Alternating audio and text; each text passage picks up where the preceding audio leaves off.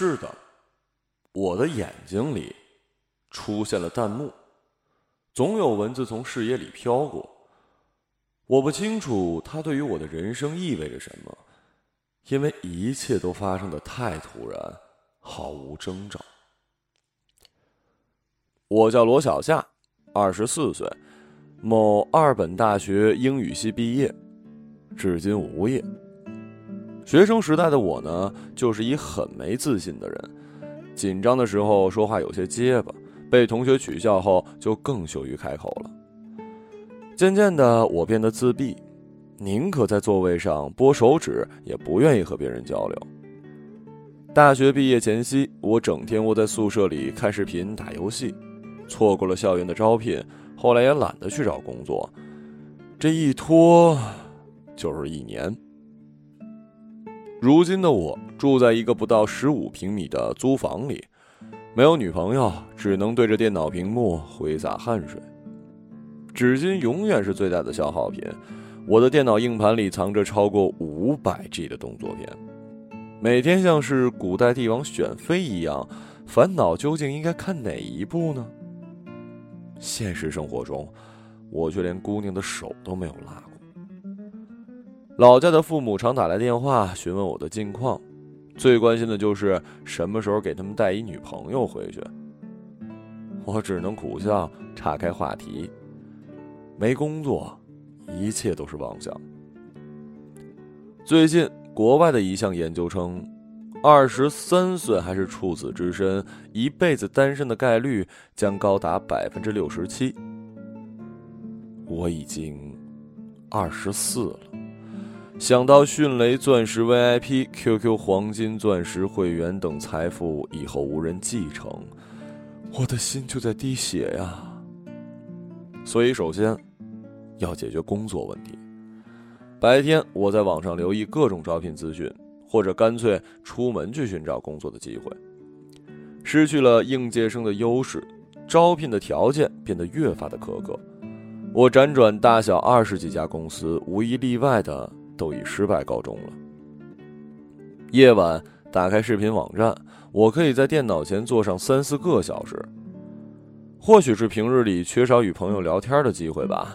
众多的视频网站中，我偏爱哔哩哔哩等有带弹幕的，即在一部视频电影播放的过程中，网友可以打字进行实时的评论互动，输入的评论文字会从屏幕上飘过。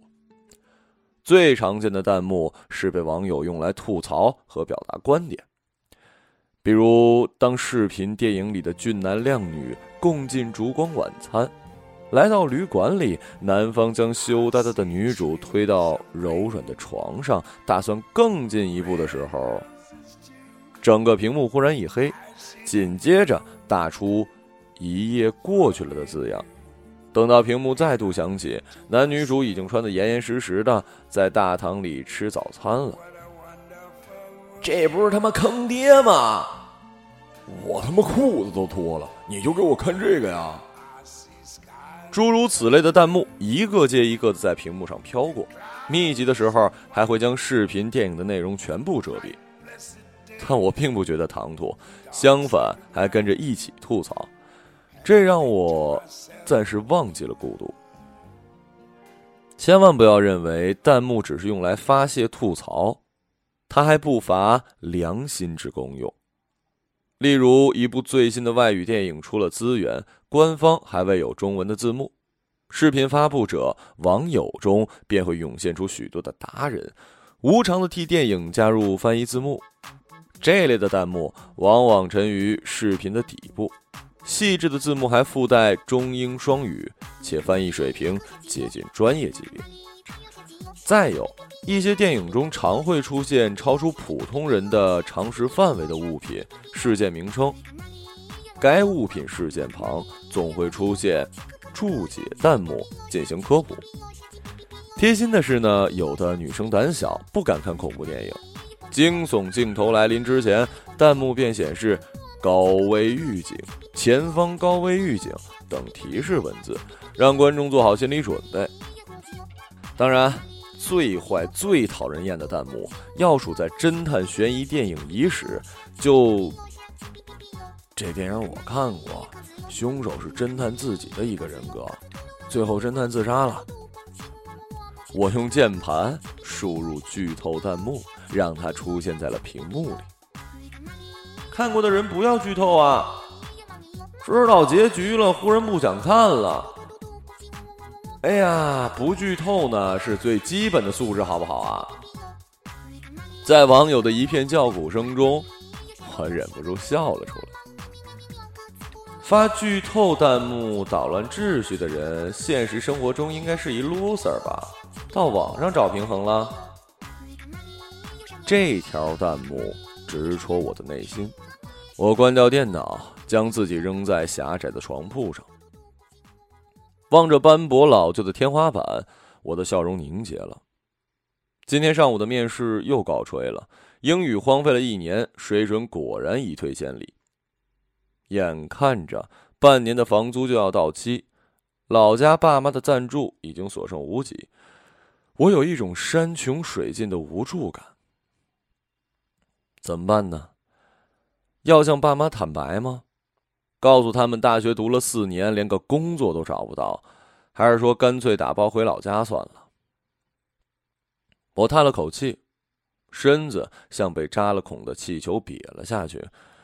瘫在床上昏昏睡去，醒来已是第二天的清晨，一如既往被闹钟吵醒。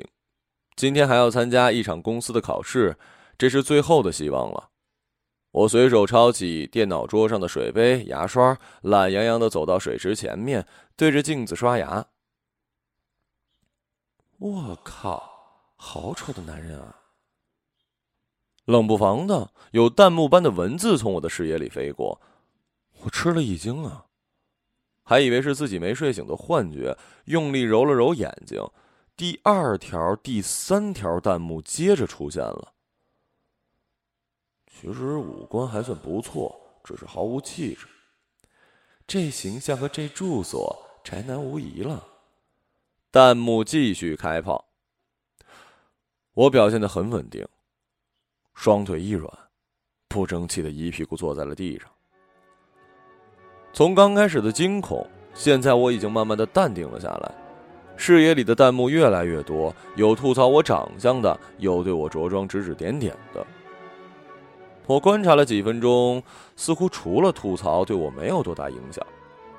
我拍拍屁股站起来，将眼睛凑近了镜子，瞳孔、眼白，一切如常。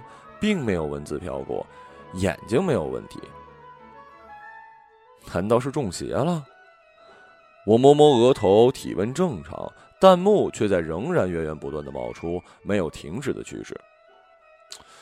哎，等等啊，会不会是我人格分裂了？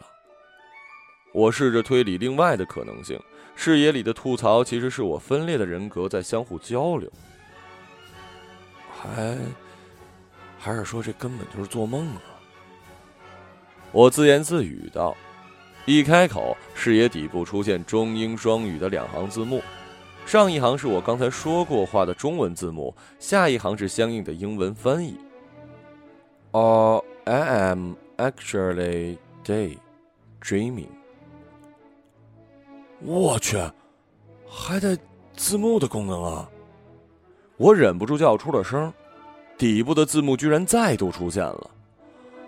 后来我发现，不光是我的话，外界的声音、谈话，只要我想听，都会变成字幕浮现在视野的下方。闹钟再度响起，将我从探索中拉回来。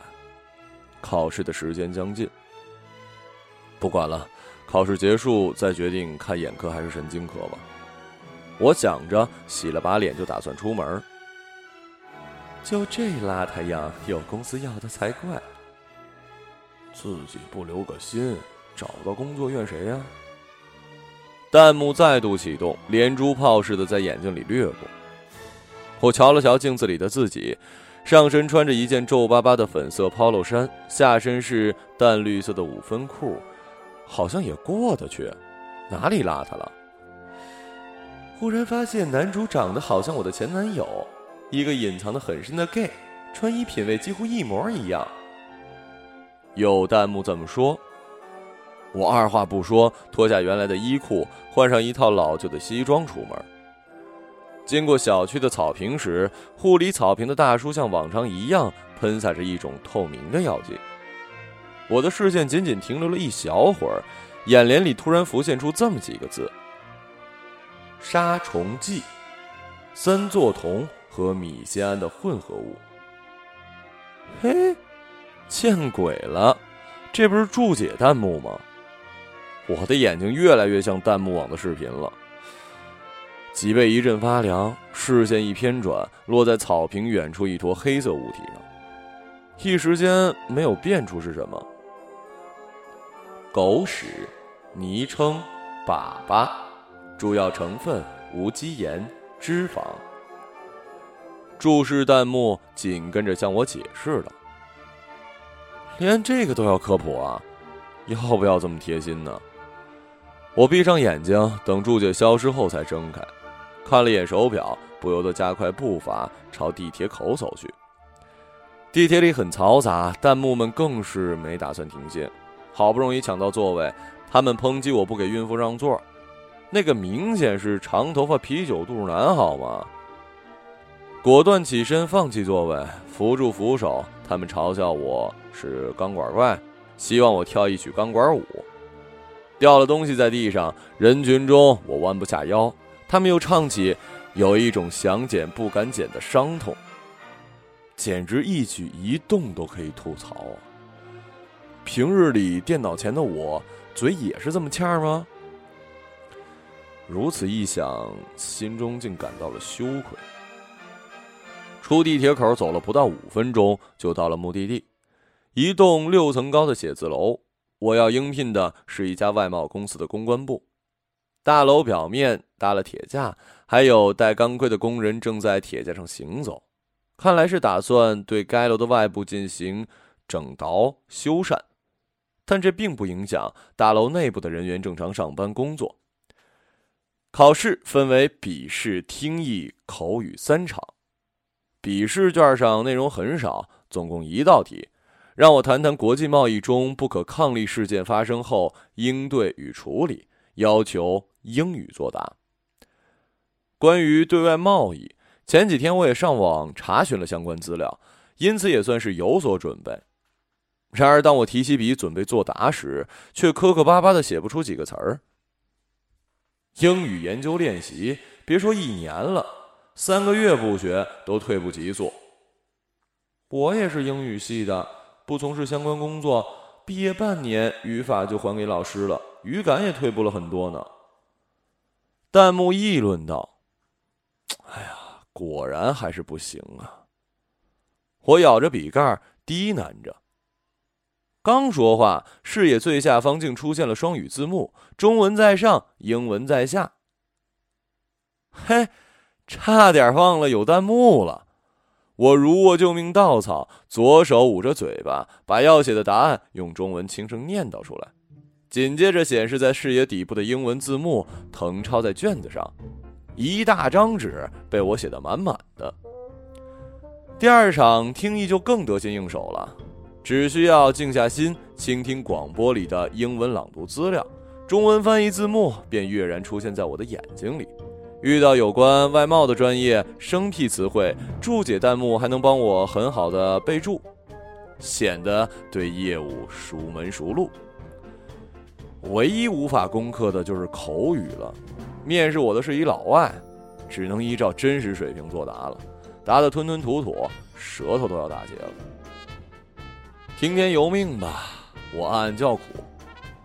出乎意料，考试完的第二天，我接到回复，我被录用了。公关部老大张总是一身材伟岸的男人，语速很快，不苟言笑，一看就是工作狂。据说三十多了还没结婚呢。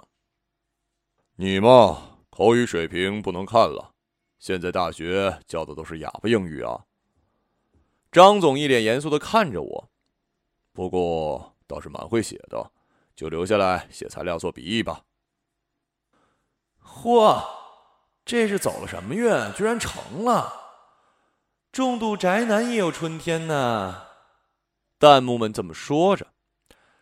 迈步到外贸大楼门外，我有些恍惚，宛如做梦。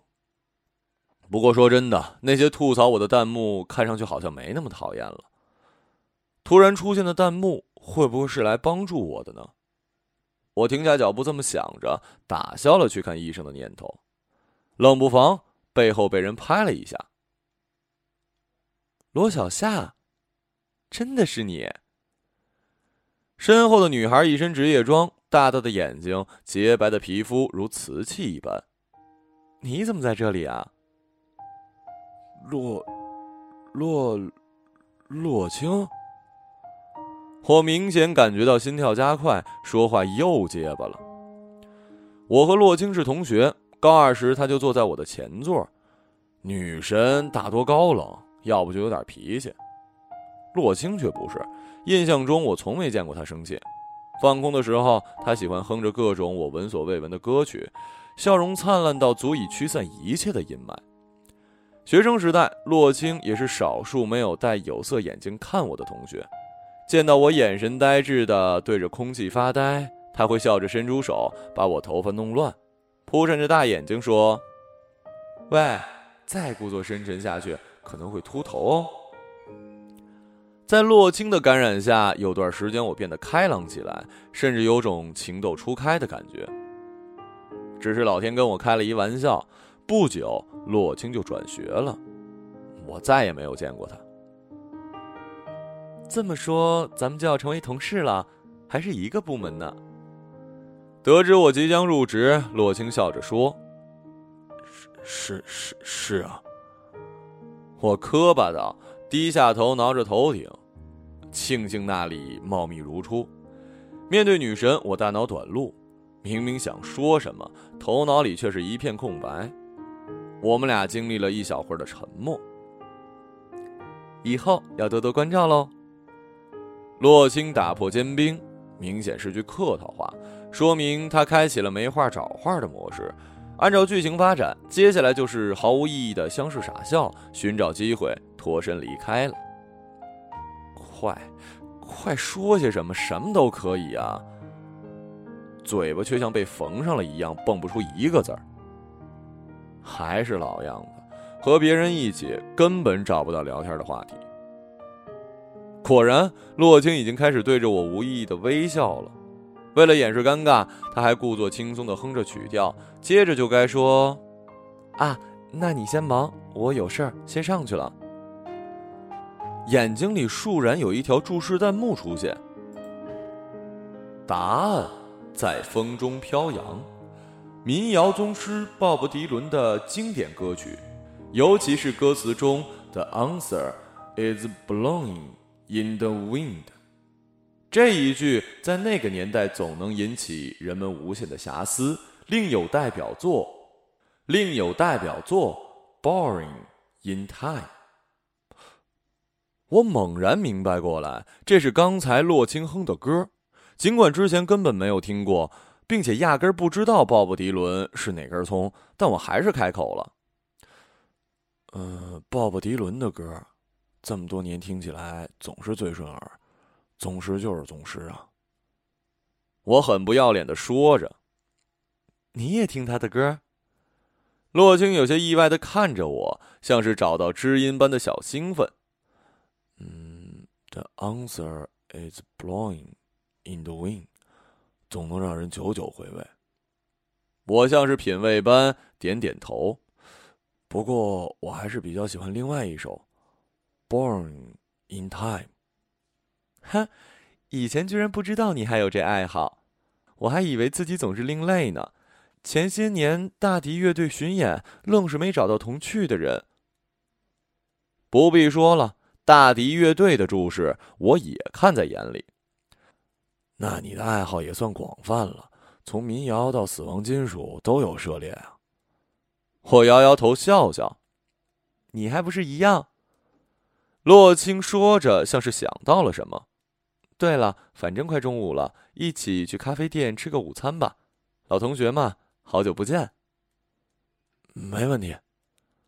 我说，忽然发现自己的笑容竟然如此的自然，说话也不结巴了。去咖啡馆的路上，话题源源不断的涌现出来。聊天时遇到有关洛青爱好的陌生词汇，根据注解，我总能说出些所以然来。最有趣的是，咖啡馆等上餐的间隙，我提议玩猜歌名的游戏。当他哼的每一首歌都被我准确无误的猜到后，我注意到他眼睛里的那种不可思议的惊喜之情。人的本质其实是一种分享动物，总希望自己喜欢的东西他人也能认可，于是碰上志同道合、兴趣一致的人，心生好感也就在所难免了。过去以为自己多资深呢，想不到高手在眼前啊！洛青将头发挽到耳后，笑着说：“哎，只是运气好，猜对罢了。”我又装了一逼。学校里认识一个人真的很局限，简直像是认识了一个新的你。洛青喝着咖啡，不可思议道：“ 是啊。”我注视着眼睛里的弹幕，我又何尝不是这么想的？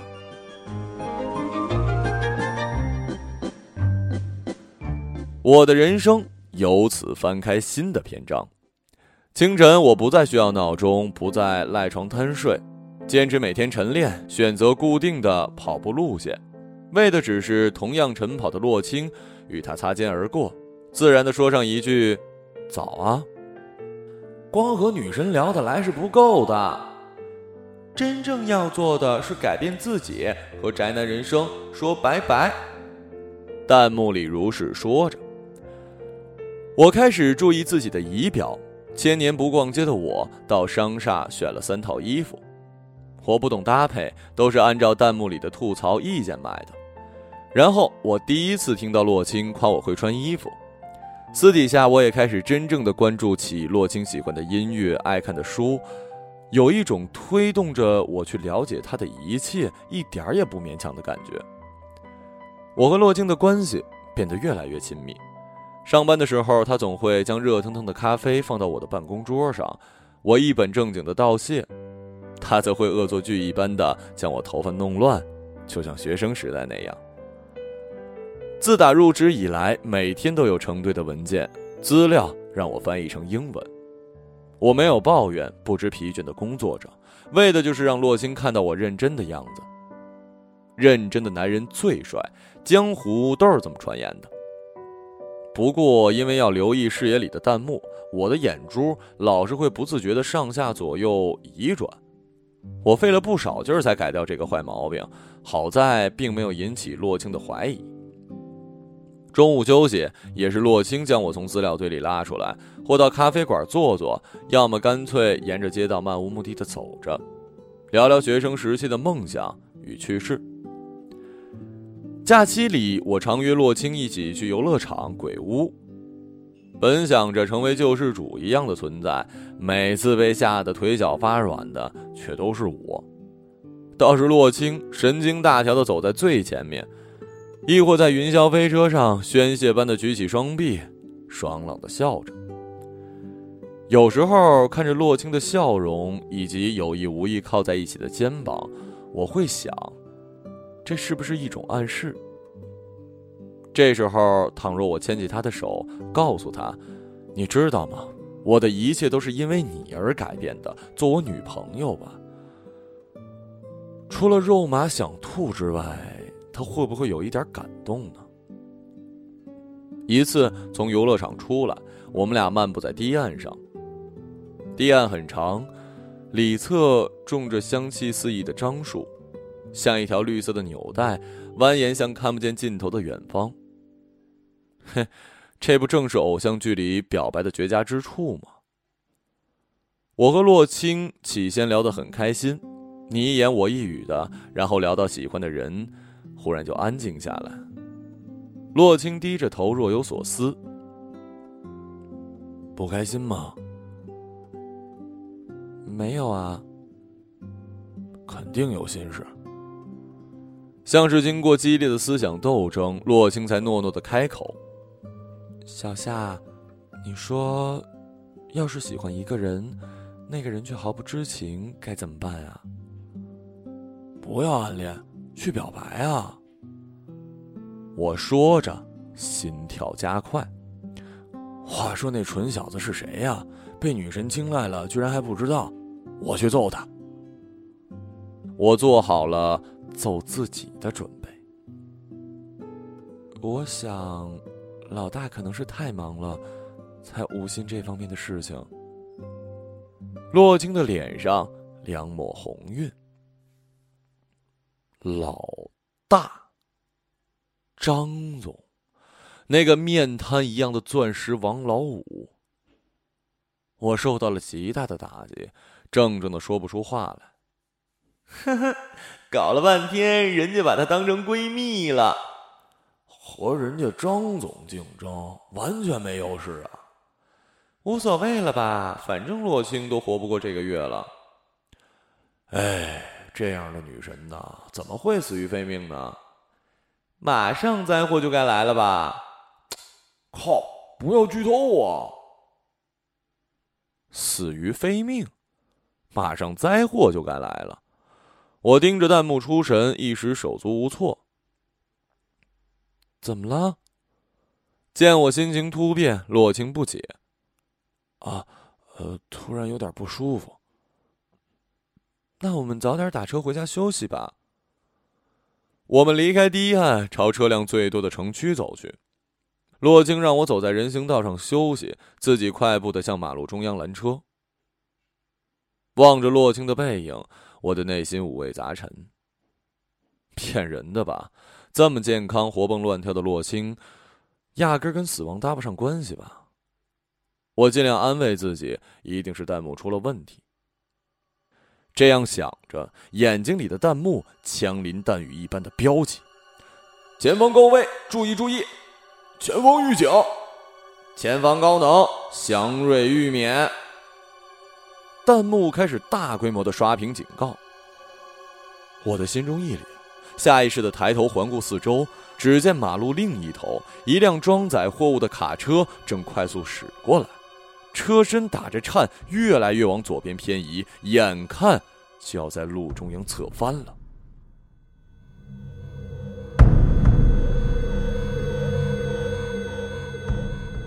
洗完澡的我。已没有了心情做其他的事情，在床上躺成一个大字。想起白天的事儿，我不由陷入了沉思。看到弹幕提示的高危预警，我赶紧叫住洛晴。原本朝前走的他停下了脚步，不明就里的回头看着我。而那辆眼看要翻的卡车，竟然朝右一偏，恢复了正常，慢悠悠的从中间安全驶过。车祸，并没有发生。啊，真是好险啊！差一点点儿啊！弹幕感叹。难道是我的行为影响了本应该发生的事故吗？使得洛青的命运也发生了相应的改变？躺在床上的我漫无目的的遐想着。果然，我才是洛青命中的真命天子。张总什么的，最后一定会靠边站。我差点乐出声来，心情愉快，睡意袭来，人也模糊起来。一合上眼，就像电脑关机黑屏，弹幕也消失不见了。第二天照例晨跑，一路上都没有见到洛青。过去他都是这个时间点锻炼的，雷打不动啊。家里也不安全呀。是啊，比如什么天然气啊、煤气什么的，都是隐患。弹幕提示着，我心里咯噔一下，连忙掉头朝洛青的家里奔去。我焦急地敲着洛青家的大门，许久没有回应。当我的耐心达到极限时，门嘎吱一声开了。小夏，你怎么来了？穿着睡衣的洛青睡眼惺忪，一脸不解地看着我。啊，你你你今天没没晨练啊？见洛青无恙，我松了口气。不过总觉得耳里有一细小的声音，细若闻声。啊，都这么晚了呀？洛金看了眼墙上的钟，不知怎么的，今天特别嗜睡，以前不这样。明明起来刷了个牙，又撑不住了。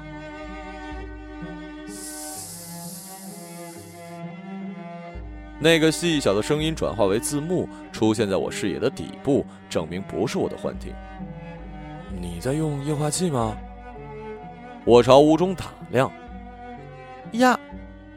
洛青赶紧往厨房跑，我跟着他来到厨房，见他低头摆弄燃气，燃气灶上正炖着一锅粥，锅身因为火灼的时间过长发黑了，白粥也由锅盖往锅身下流。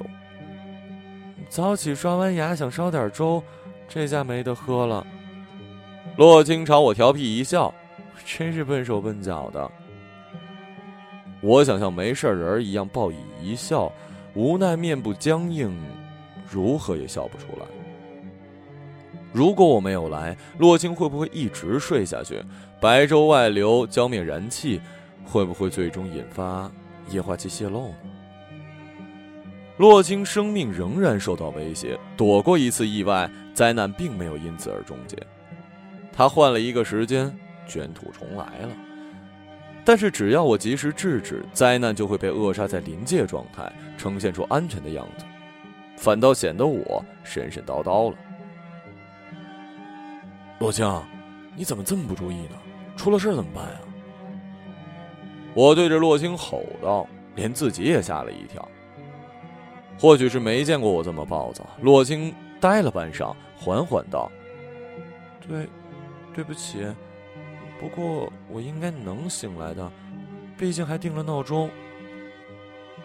难得的一次嗜睡，如果难得的一次闹钟失灵呢？”洛江，我不回家了，我们一起去上班吧。不用回家，洗个澡，换身衣服。不必了，我就在这儿。哪儿也不去。可是我也要换衣服啊。呃，你去屋里关上门，我保证不偷看。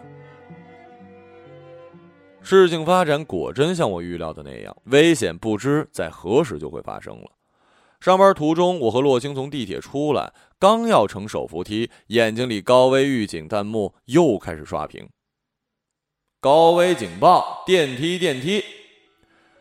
我想起前段时间报道过电梯吃人的事件，立刻拉住洛青，在人们异样的眼光中，在人们异样的眼光中按下了电梯的紧急停止键。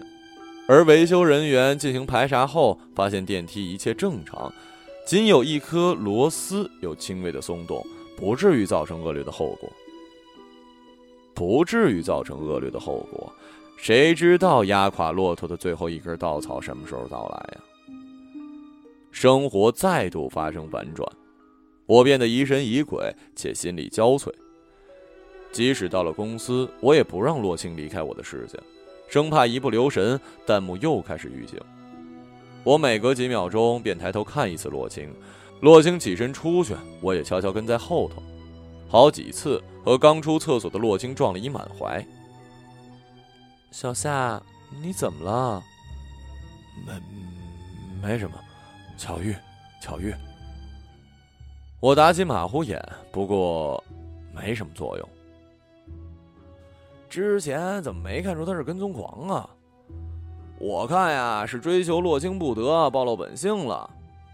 傻子都看得出洛青对张总的心意吧？同事们这样议论我，而洛青对我的态度也有所改变，他开始有意无意的躲着我，冷落我。关注洛青的同时，我也时刻注意着眼睛里的弹幕。为了第一时间捕捉到有关洛青的信息，我都不敢轻易的合眼休息，精神一天比一天差。躲过车祸是天然气隐患，除去天然气隐患，又变成电梯危机；躲过电梯危机，又是火灾征兆。火灾征兆过后，紧接着我在洛青门上发现惯偷踩点的标识。两个不起眼的三角形。注解弹幕立刻有解释：单身女性凌晨下手。向洛星提出晚上一起住被拒绝后，我在楼道里守了他一夜。我不知道，什么时候是尽头？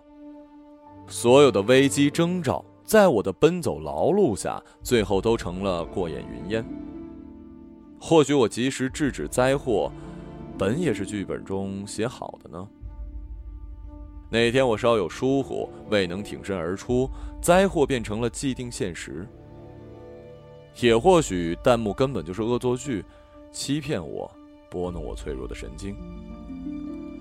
但是我不敢赌，赌输了，一切都无法挽回了。我不知道自己还能坚持多久。小夏，这些天你都很怪。傍晚下班前，洛青问我，眼睛里满是关切，究竟发生了什么？再这样下去啊，恐怕洛青早晚要跟我绝交了。我打算说出真相。洛青，你听着，你要相信我，一切要从我面试的那一天说起。我的眼睛里出现了弹幕。他们会聊天，还会吐槽，还能预测未来。我的眼睛里布着血丝，和盘托出。到现在你还不愿意跟我说真话吗？洛青咬着嘴唇，泪水在眼眶里打转。我没有骗你。沉默了一会儿，洛青突然对我说：“小夏，你喜欢我吗？”我不知道他为什么突然这么问，点了点头。那么你会希望喜欢的人因为自己而变得古怪、憔悴，变得不像以往那样吗？我低垂脑袋。我只是希望你能够好好的呀。我低垂脑袋，心里很不好受。再抬起头，洛青已经离开了。危机来临，不可放松啊！弹幕又起来了，我连忙赶出去。等我追到写字楼门口，洛青已距十多米，大楼外部支起的脚架就在他头顶上方。高能预警！高能预警！注意上方！弹幕疯狂的在眼里流泻，飞过支架上的一根原木慢慢倾斜滑出，会不会？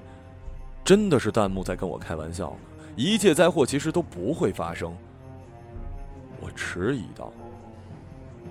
这一犹豫，那根原木终于失去平衡，从支架上脱落了。洛青！我大叫一声，奋力的跑向洛青，将他推开。紧接着，一阵天昏地暗，我就什么都不知道了。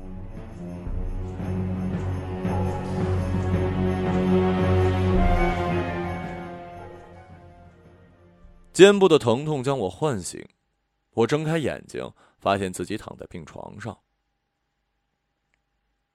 你醒了。洛京进入我的视野，他的眼圈有些浓重，昏迷的时候显然是他在照顾我。洛青，你虚弱的我声音听上去很轻，我没事儿。洛青弯下腰，凑近我的脸庞，泪水打湿了她长长的睫毛。哭什么？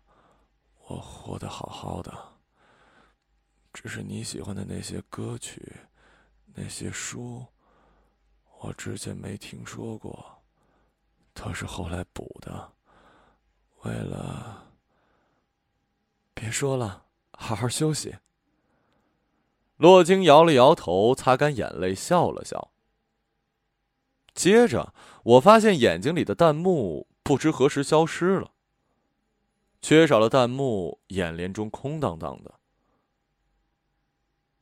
洛青，今天是几号啊？你昏迷了一夜，现在已经是八月了，八月一号，怎么了？八月一号，也就是说，洛青平安的度过了上个月弹幕预告的危险期。真好，我安心的闭上了眼睛。我帮你去叫医生。洛青说着，走到门旁，忽然停下脚步。谢谢你，小夏。谢什么谢呀？不如做我女朋友吧。一年后，婚礼上，穿着白色婚纱的洛青格外的迷人，她脸上洋溢着幸福的笑容。这一场景曾在我的脑海中出现过千万次，只可惜如今站在新娘旁边的不是我。张总挽着洛青的手，少见的咧着嘴笑，这百年一遇的笑容让人看了忍俊不禁。哎，老实说，我觉得他们俩不配，好白菜都让你傻拱了。酒至半酣，酒席上的同事忍不住吐槽道：“可不是嘛，哪点能比上咱们小夏呀？”同事老邓拍拍我，带来一阵酒味儿。我出去透透气。我笑了笑。起身离开，在走廊上踱步。二十五岁的我，离那荒谬的光棍理论又近了一步。很多时候，我在想，弹幕究竟给我带来了什么？如烟而来的他们，又如风而去，我的生活却没有实质性的改变。走廊里，几个小孩子从我身边经过，他们看上去不满十岁。走在最前面，一个穿着白裙子、插着羊角辫的小姑娘，她身后跟着两三个小伙伴，联手将一个皮肤白净、穿着背带裤的小男孩推开，一副嫌弃的样子。怪胎、幻想狂、不说好话的乌鸦嘴。小伙伴唱歌谣似的念叨着，被推搡了几次，背带裤小男孩终于摔倒在地，想要爬起来，却一时不能。我注意到，他始终望着走在最前面的小女孩，眼睛下意识的上下左右轻微偏转，就像视野里有什么东西，舍不得眨一下眼睛。我走过去，轻轻扶起小男孩，摸着他的头。叔叔知道，你在做一件很了不起的事情。被我一说，男孩眼圈一红，就要哭出来了。你要坚信。你一定能做到。我向大堂里望了一眼，在饭桌前敬酒的洛青，笑面如初，沉浸在幸福之中。因为，守护自己喜欢的人，是这个世界上最骄傲的事情。